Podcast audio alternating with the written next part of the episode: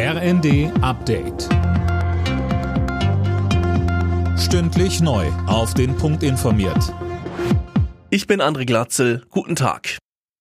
DFB-Kapitän Neuer läuft bei der WM in Katar nicht mit der One Love Binde am Arm auf. Deutschland und sechs andere Nationen verzichten auf die Aktion. Sie beugen sich damit dem Druck der FIFA, die mit sportlichen Konsequenzen gedroht hatte. DFB-Präsident Bernd Neuendorf. Die FIFA hat heute eine Aussage für Diversität und Menschenrechte untersagt. Das sind Werte, zu denen sie sich in ihren eigenen Statuten verpflichtet. Das ist äh, aus unserer Sicht äh, mehr als frustrierend und auch ein beispielloser Vorgang in der WM-Geschichte, wie ich finde. Es handelt sich aus meiner Sicht um eine Machtdemonstration der FIFA.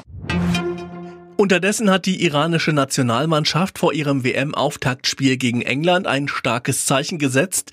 Alle Spieler schwiegen beim Abspielen der Nationalhymne, auch Solidarität mit den Regimekritikern in ihrer Heimat. Frauen auf der Tribüne hatten Tränen in den Augen. Im Streit ums Bürgergeld tun sich jetzt auch in der Ampelkoalition Risse auf. FDP-Generalsekretär Gierserei erklärte, dass sich SPD und Grüne bewegen müssen. Mit Blick auf die Union zeigte er sich dagegen kompromissbereit. Als Generalsekretär der FDP stelle ich fest, dass bei den Vorstellungen, die die Union hat beim Thema Sanktionen, große Schnittmengen mit der FDP existieren.